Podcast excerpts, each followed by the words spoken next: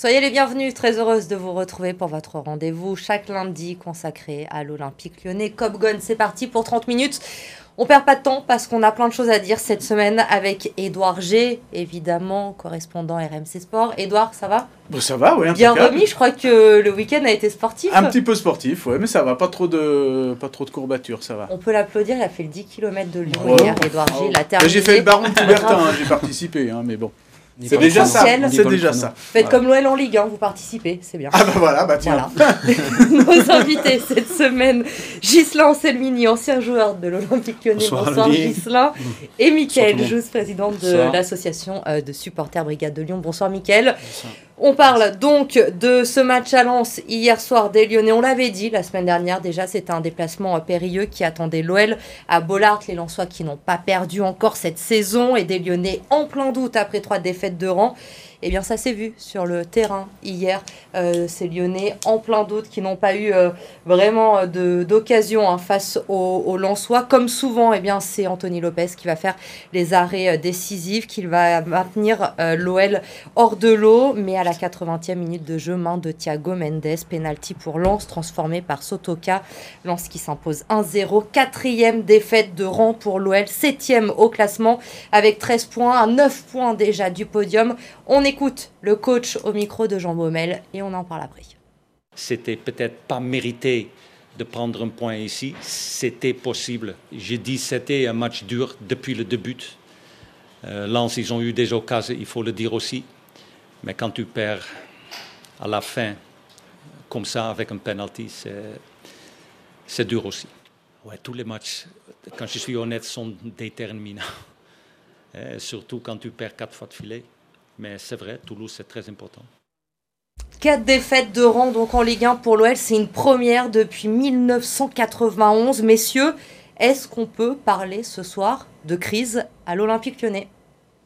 Oui, je pense, oui. clairement, clairement, oui. Oui, on est passé d'une crise de résultats à une crise profonde, clairement. On développe que sur cette crise à l'OL, vous êtes inquiet, euh, Gislain, pour, euh, pour cette équipe? Je suis inquiet depuis euh, plusieurs matchs, mais vraiment, hier, j'ai pas reconnu les grands joueurs, parce que malgré tout, il y a de grands joueurs, de, bons joueurs.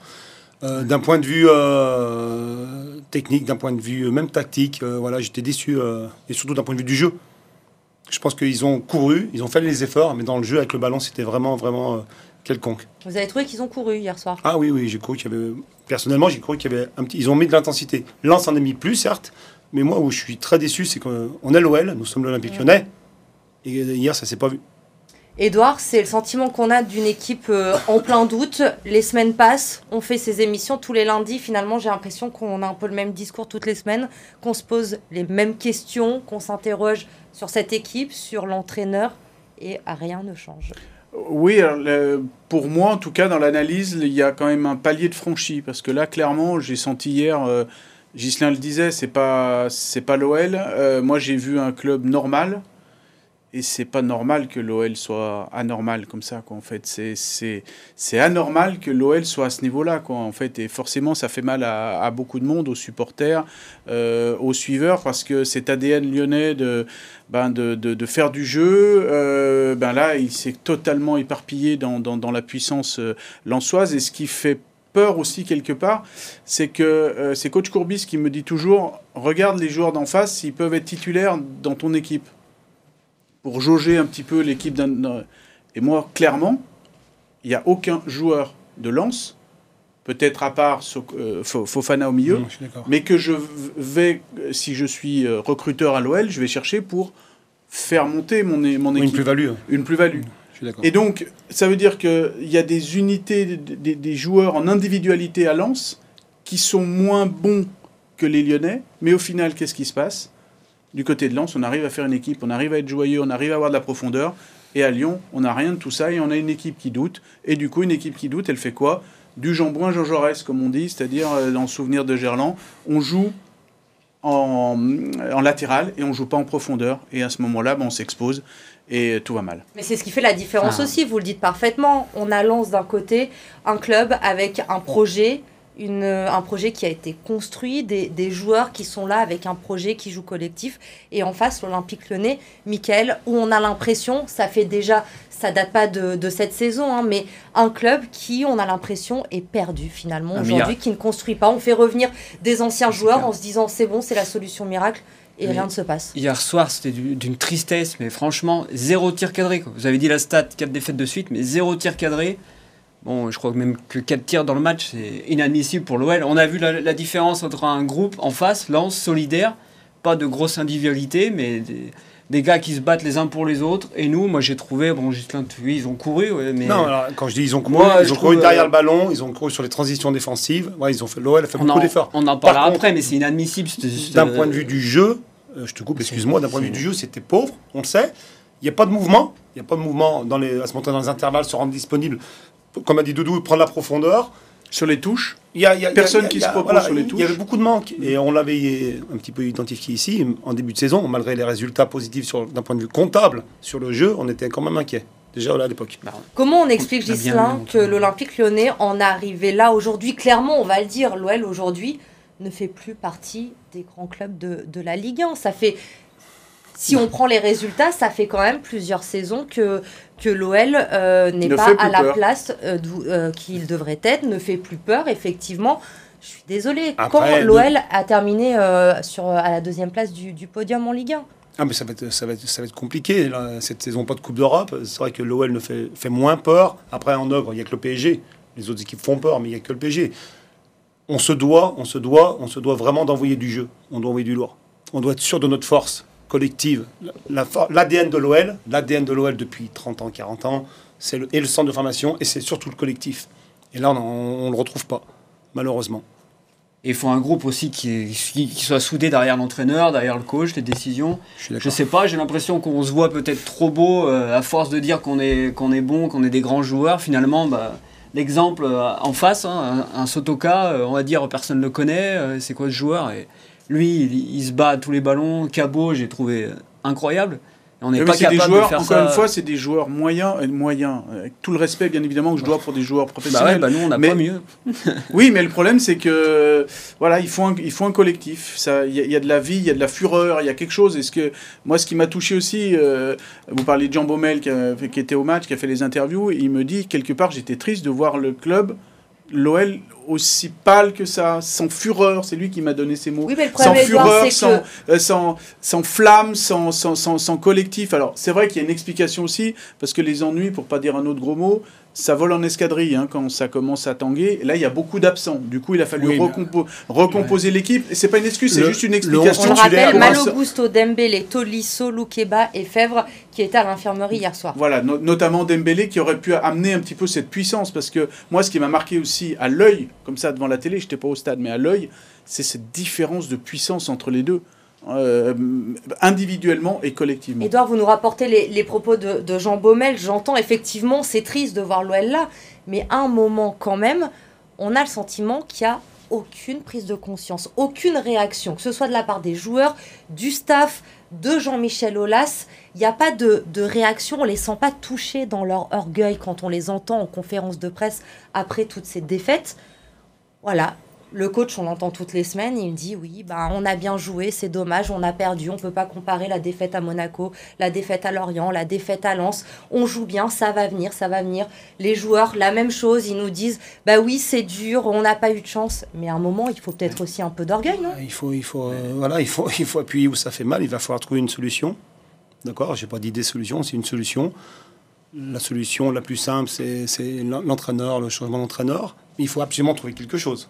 Je ne dis pas qu'il faut le virer euh, cette semaine parce que le match est vendredi, mais je pense que dans toutes les têtes, et des Lyonnais, même de la France entière, tout le monde y pense.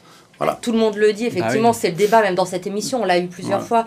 Euh, Michael, est-ce qu'aujourd'hui, c'est bah Peter Bosch qui est fautif? Est-ce qu'il doit quitter son poste d'entraîneur Moi, j'ai vu son interview d'après-match, j'ai trouvé ça lunaire. Pour lui, on a bien travaillé, on a été bon. Avant, il y a Anto qui est passé au micro et Maxence Cacré. Eux, ils ont été. Euh, bon, la fameuse phrase, on va se dire les choses, ça aussi, c'est tout, tout, le monde le dit, mais je trouve qu'ils travaillent, ça fait 4 d'affilée, ils avaient le temps de se dire les choses, ils se voient tous les jours à l'entraînement, je comprends pas qu'il faut attendre une énième défaite pour se dire les choses, je pense qu'ils communiquent entre eux. Quoi. Alors après, on est dans la communication au niveau du, de, l'entraîneur, je pense qu'hier, il voulait faire un peu paratonnerre par rapport à ses joueurs, parce que s'il il protège ses joueurs, oui, disait ce qu'il pense de la prestation des joueurs, peut-être qu'ils avaient déjà des bosses sur la tête. Il ne se sent pas du tout menacé, il est dans la communication aussi. Oh bah oui, parce qu'il a 58 ans, bientôt 60, ça veut dire que ça fait 40 ans qu'il est dans le foot, il a été joueur professionnel, il sait comment ça fonctionne, il connaît les us et coutumes. Euh, voilà, il sait qu'il est en sursis. Je pense même qu'au fond de lui, il doit se demander encore pourquoi il est là, quelque part d'une certaine manière. Euh, parce que euh, vous imaginez quand même, on est avec un entraîneur, et je parle de l'OL, hein, on parle de l'OL. Où l'entraîneur est un homme de résultat. J'ai toujours, depuis 25 ans que je suis ce club, j'ai toujours cette formule en tête. Vous avez un entraîneur qui a fini avec son équipe huitième l'année dernière, on n'a pas vu ça depuis 25 ans. Les quatre défaites consécutives, ça fait 30, un peu plus de 30 ans qu'on n'a pas connu ça, et c'était les, les, jeunes années de l'OL en, en, Ligue 1, donc il pouvait y avoir des, des explications forcément, il doit se dire, euh, il n'est pas né de la dernière pluie, il doit bien se dire, attention, je suis en, je suis Mais là, c'est quoi le problème, Edouard, concrètement? C'est qu'il n'y a pas de plan B, euh, changer un entraîneur comme ça, alors que les matchs s'enchaînent, finalement, c'est pas forcément la bonne solution. On se dit quoi à l'OL aujourd'hui? Ben, On se dit que, voilà, il faut faire, euh, comme on dit, match après match. Pour l'instant, on est... Alors, est-ce qu'on est un petit peu dans la méthode Coué? De se dire voilà ça va marcher au moins à un moment donné. Mais moi ce qui me c'est pour ça que tout à l'heure je vous disais que ce match pour moi marque quand même un tournant parce que j'ai l'impression que euh, à Lens les Lyonnais pouvaient pas faire mieux. Dans, en termes d'intensité de jeu. Alors encore une fois on expliquait les absents. Donc ça veut dire qu'on a dû reconstruire euh, une équipe, donc c'est moins d'automatisme. Mais après, les questions qu'on se pose, parce qu'on a des rumeurs qui nous arrivent par-ci par-là, est-ce que à l'entraînement on travaille efficacement? Est-ce que les séances sont intenses? Est-ce qu'on répète la tactique? Euh, Ça, c'est toutes des questions qui sont en... Alors, moi, je m'en méfie toujours de tout ça, parce que euh, on a des sons de cloche. Ce matin, le téléphone a sonné très tôt et on m'a expliqué beaucoup de choses. Mais on ne sait jamais si je ne suis pas à l'intérieur. Mais on peut se poser des questions quand justement ces interrogations euh, reviennent. Est-ce que je vais peut-être un peu loin dans l'analyse de ce qui se passe ces dernières saisons, mais est-ce que le problème ne part pas finalement du limogeage de, Bruno Genesio. Jean-Michel Aulas a cédé aux supporters qui demandaient sa tête depuis le départ de Bruno Genesio, que ce soit euh, Silvino, que ce soit Rudy Garcia, Peter Bosch aujourd'hui. Ils ont finalement tous, tous échoué. Ils s'en vont rapidement, ce qui n'est pas dans l'ADN de l'Olympique Lyonnais de se séparer rapidement euh, d'un entraîneur. Est-ce que le point de départ, il n'est pas là selon vous? Bruno connaissait le club, c'est un enfant du club. Euh, il a fait de belles choses, de belles choses, Bruno. Euh, moi, je vais le défendre parce qu'encore une fois, je défends, toujours les gones. Hein. Mais oui, oui, on n'a pas retrouvé euh, le niveau. Mais même, je parle même du niveau de jeu. Parce que là où je reviens un petit peu, là où j'ai peur actuellement, c'est sur le projet de jeu de, Peter Boss. Je vois, je vois, je vois pas aider où en fait? Depuis le début de saison, même voilà, au début, il vient de l'étranger, on dit, allez, le contre-pressing, ce qu'on entend beaucoup, mais on le voit peu. Et avec le, ballon, on voit vraiment, c'est pauvre avec le ballon. C'est pauvre, très pauvre. Et ça, ça date du 2 avril 2019, on rappelle. Hein. C'est quand Jean-Michel Aulas cède aux, sirènes des réseaux sociaux. Euh, et malheureusement, euh, moi j'ai l'impression aussi que le club est un petit peu géré par ces réseaux sociaux. Euh, on est trop chez peut-être dans le board, au niveau de la communication, on est trop sur les réseaux sociaux. Encore une fois, les réseaux mm. sociaux, c'est que du virtuel. C'est, euh, comme je dis souvent, euh, qu'ils m'en veuillent pas s'ils sont ces deux, trois adolescents boutonneux ou un petit peu plus parfois qui vont raisonner un peu sur les réseaux sociaux, un peu parallèles. Et encore une fois, je le dis à chaque fois, j'ai connu Jacques Santini, j'ai connu Paul Le Guen, j'en ai connu des entraîneurs à Lyon. S'il y avait eu les réseaux sociaux, jamais le premier finissait sa, sa, première année, mm. celle qui amène à la, Coupe de la Ligue. Donc, il euh, faut se méfier un petit peu de tout ça. Et quelque chose s'est cassé parce qu'on a cédé un petit peu à, cette vindicte populaire euh, virtuelle. Je discutais avec un, entraîneur aujourd'hui justement sur euh, le cas Peter Bosch. Il me disait, moi je comprends pas en tant qu'entraîneur qu'ils sont encore là. Ils bénéficient aussi, j'ai le sentiment, d'être un entraîneur étranger. Ce sera un entraîneur français ça ferait longtemps qu'il serait plus à l'OL. Je pense, oui. Je pense. après, les problèmes de contrat aussi, mais c'est quand même dur de trouver un, entraîneur disponible sur le marché qui a le calibre pour entraîner l'OL aussi. Je pense qu'il y aurait, quelqu'un qui postule, euh, qui est, qui est dispo. Euh, Peut-être qu'il aurait fallu se poser la question à la fin de la saison, quand on termine 8 qui n'est pas la place de l'Olympique Un plan B, je pense qu'il doit avoir un plan B, c'est obligatoire. c'est obligatoire, tu fais une saison compliquée, tu commences la saison, dans le jeu, tu es très moyen, tu as des résultats certes, tu as des points Et je pense que le plan, voilà, le plan de Saint-Jean-Michel Aulas et, et tout le monde, je pense qu'ils l'ont anticipé. Là, vu le calendrier qui arrive, il va rester jusqu'à la trêve le 14 novembre avant la Coupe du Monde ou on peut s'en séparer avant bah Là, s'il y a encore un faux pas vendredi soir euh, face à Toulouse, euh, je pense que le, le week-end peut être fatal. Euh, et de, dans, dans, tous les cas de figure, après la trêve internationale de novembre, franchement, là, ça fait quand même 8 matchs, hein, non 9. 9 neuf matchs, on voit pas forcément de, progrès. Alors même si maintenant il y a le doute qui s'est émissé, euh, qui, qui, gèle un petit peu les têtes, les gestes, les jambes, euh, là franchement, euh, j'aime pas taper sur ce, j'aime pas utiliser ce, cette chose-là parce que l'entraîneur est qu'en bout de chaîne, il y a beaucoup d'autres trucs.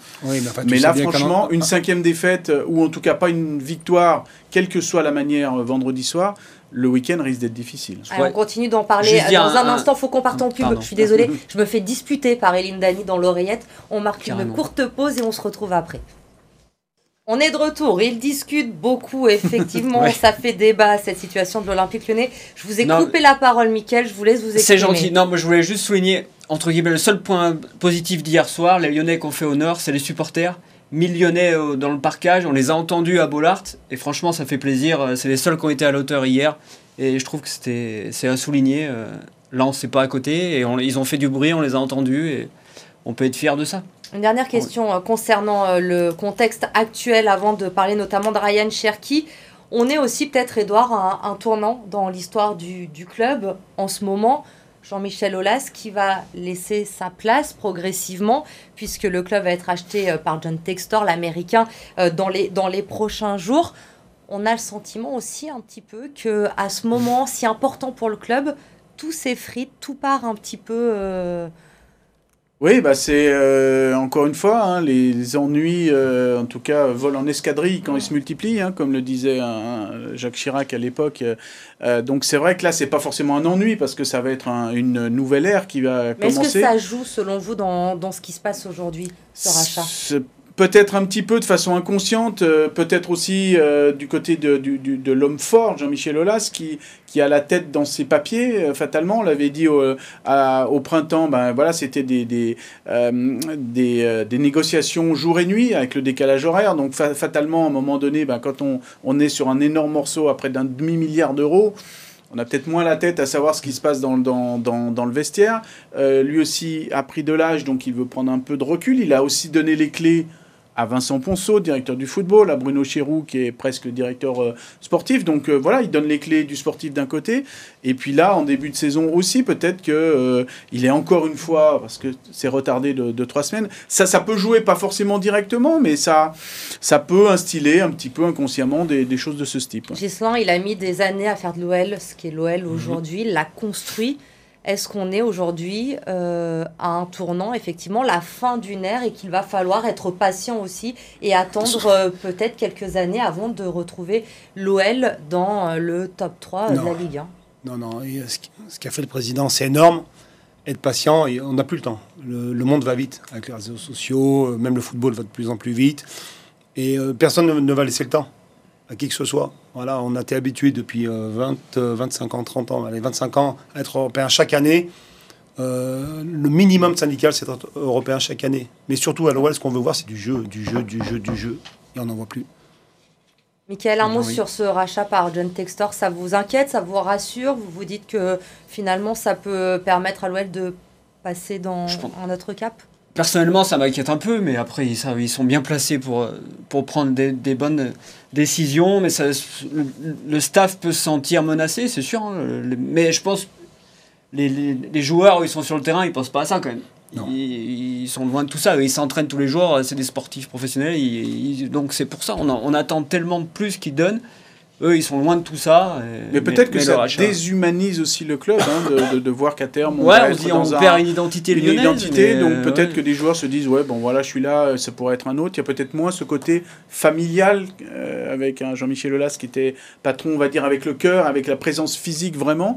C'est plus maintenant une multinationale, hein, en passant de Gerland au grand club, au grand stade. Euh, on est passé à 500 salariés, ça, ça dilue beaucoup de, beaucoup de choses, notamment l'aspect humain. Allez, mais si on avance, on va passer au top flop de ce lance OL. On va commencer avec les points positifs euh, de cette euh, rencontre. Un duel ce soir entre Edouard et Ghislain. Edouard, vous avez choisi Sinali Diomandé, première titularisation pour lui depuis presque un an. Gislin, évidemment, il a pris un gun 100% lyonnais. Anto Lopez. Edouard, vous commencez. Bah, Sinali Diomandé, oui, euh, lui, le malheureux du fameux match Lyon-Marseille, parce qu'il s'était blessé dans la minute euh, de, jeu. Derrière, ça avait été une année blanche. Il est revenu parce qu'il euh, fallait vraiment revenir, se tenir au niveau des entraînements mentalement. Et puis, je trouve qu'il a fait vraiment, il a livré une prestation haut de gamme, pleine de puissance, pleine d'autorité. Alors, parfois, des dégagements, c'est pas forcément bien. C'est plutôt baroque, un peu atypique, mais voilà, il a un petit peu rassuré euh, tout le monde, je trouve, sur, euh, sur cet aspect-là, et il, est, il peut être une alternative crédible à la doublette que l'on connaît depuis le début de l'année, Thiago Mendes, Castello Luqueba, qui était blessé. Gislain Anto Lopez, encore décisif hier soir. Encore décisif, euh, comme depuis le début de saison, même quand on a gagné des matchs, il a été décisif, il l'a été encore hier. Diomandé a fait un gros match, un gros match. Le petit bémol, c'est sur ce penalty là, il se laisse tomber, il tombe, on sait pas trop. Euh, c'est là que vous avez basculé. C'est là que j'ai basculé, hein. sinon j'avais mis, je l'avais mis aussi avec, avec Anto. Mais Anto a été monstrueux, il nous maintient en vie euh, et ce match-là et le dernier, et ça fait trop et longtemps. La saison dernière aussi. La saison passée, alors qu'en début de saison, on lui a tapé un peu dessus à Anto, chose qu'il fallait pas faire. Michael, vous donnez le point à qui? Le point à Edouard. Sans déconner? Bah ouais Mais sans déconner Parce que failli? Mais non, Anto, il aura, il s'il aurait arrêté le péno... Il le touche Non, mais Sinali, j'ai adoré aussi sa prestation pour revenir dans le groupe et. Euh, mais t'as failli le mettre en top. Donc c'est pour ça, t'aurais pas dit. J'ai failli. Mais oui, mais. Deux demi-points, j'y Mais oui. Mais si tu l'avais dit. très bon, il a été très bon. Mais Anto, il était monstrueux. Oui, bien sûr. mais Sur 10, je lui mets 9,5. C'est son boulot aussi. De... Et à Diomandé, je lui mets 8,5. Ah oui. C'est pas grave. Allez, c'est pas grave. Tu vas te rattraper au top. Oh non. Les flops. Ben non, justement, il va se venger. Ouais, il va se venger. Ah bah c'est bon, Edouard, t'as gagné, hein, t'inquiète. Hein. Les flops. Edouard, vous avez euh, choisi Alexandre Lacazette. Pour vous, Mickaël, c'est Ryan Cherki. Pourquoi Cherki? Bah, très déçu parce que j'attendais plus euh, par rapport à. Il, est, il, rentre dans le 11 titulaire, il, il, voulait tellement sa place dans le 11 titulaire. Il, il a des qualités, c'est sûr, mais comme d'habitude, il revient chercher les ballons très très bas. Je sais pas pourquoi. Il a besoin de toucher le ballon, c'est sûr, mais un peu de nonchalance, un peu, je sais pas. Euh, très déçu de Ryan. Il peut faire beaucoup mieux. Et le langage corporel, euh, on sait très bien, ça veut pas dire grand chose. Hein. Il peut, il, il peut d'un éclair de génie, mais il doit, il doit faire beaucoup mieux, je pense. Attendez, Gislain, je vous sens bouillir. Edouard Lacazette. Bah, Alexandre Lacazette, euh, parce que je l'ai trouvé perdu, un petit peu paumé sur le, sur le terrain. Euh, il marque plus, il fait vraiment. Alors, il avait fait un super début de saison et il portait le, le club quelque part à lui tout seul. Puis il portait la pression de son, de son retour. Là, je le trouve moins présent, je le trouve un petit peu agacé, un petit peu perdu. Alors, est-ce que. Euh, petit peu à l'image des joueurs, il comprend pas vraiment ce qu'il faut faire à, des moments, euh, des bras qui se lèvent par rapport à un coéquipier qui... Voilà, il y a deux, trois petites choses qui, qui indiquent peut-être, alors... Euh, hein, qu'il y a peut-être quelque chose euh, dans ce, dans ce groupe. Ça va être dur parce que vous, vous n'aimez pas qu'on mette des gommes. Ah, mais c'est pour ça que je vais, je vais mettre personne. je vais mettre personne. Je pense qu'il y avait d'autres joueurs à, à citer. Mais ce que, alors, je reviens concernant Ryan, on lui demande beaucoup. Alex, pareil. Euh, moi, j'aurais mis, j'aurais mis alors je vais te méchant encore, je m'excuse déjà. Le changement où tu sors Cherki, euh, Tagliafico. Bravo. Et, euh, et, Alex, pour moi, a baissé le niveau de l'équipe. Et dessus, derrière, on s'est fait massacrer, mais massacrer.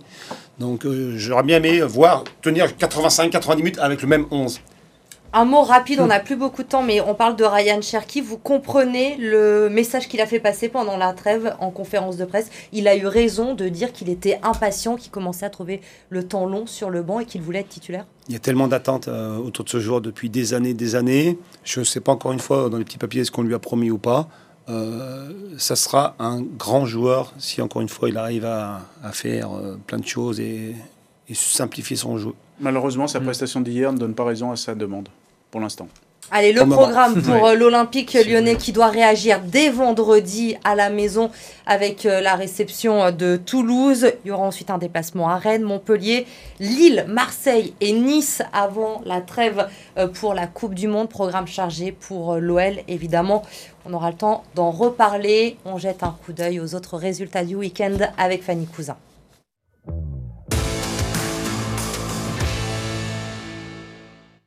Le loup aux portes de la zone rouge à Clermont. Les hommes de Xavier Garbajosa ont manqué de mordant à l'image de ce premier essai clermontois inscrit dès le premier quart d'heure de jeu.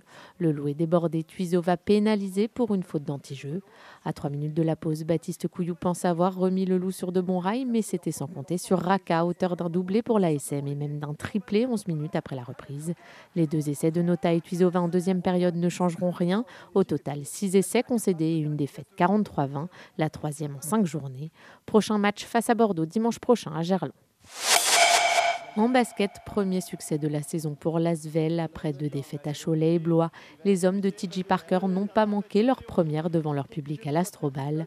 Face à Bourg-en-Bresse, les Villeurbanais imposent leur rythme dès le début du match, avec 13 points d'avance au bout du premier quart-temps. Les Burgiens reviennent grâce à Jordan Floyd, mais les triples champions de France en titre accélèrent et s'envolent au tableau d'affichage au retour des vestiaires. Porté par un grand Youssouf Afal, auteur de 20 points et 7 rebonds, l'Asvel l'emporte finalement 102-84 et se rassure avant la réception de Milan en Euroleague jeudi. En D1 féminine, l'OL assure l'essentiel face à Rodez. Contre la lanterne rouge du championnat, les Fenotes lancent les hostilités d'entrée. Delphine Cascarino ouvre la marque dès la cinquième minute de jeu parfaitement servie par Nallard. Il faudra ensuite attendre près de 30 minutes pour que Génie Le Sommer double la mise lancée par Cascarino. Malgré plusieurs tentatives, le score en reste là, 2-0. Avec ce quatrième succès en autant de matchs, les Lyonnaises restent en tête du classement. Pas de victoire, mais un nul encourageant pour Villefranche face à Orléans, la seule équipe encore invaincue en national. Les joueurs d'Hervé de la Maggiore sont d'abord menés. L'US ouvre le score dès la 13e minute par son meilleur buteur fortuné et aurait pu doubler la mise quelques minutes plus tard. Mais Villefranche ne lâche rien à l'image de cette tentative d'Abanda.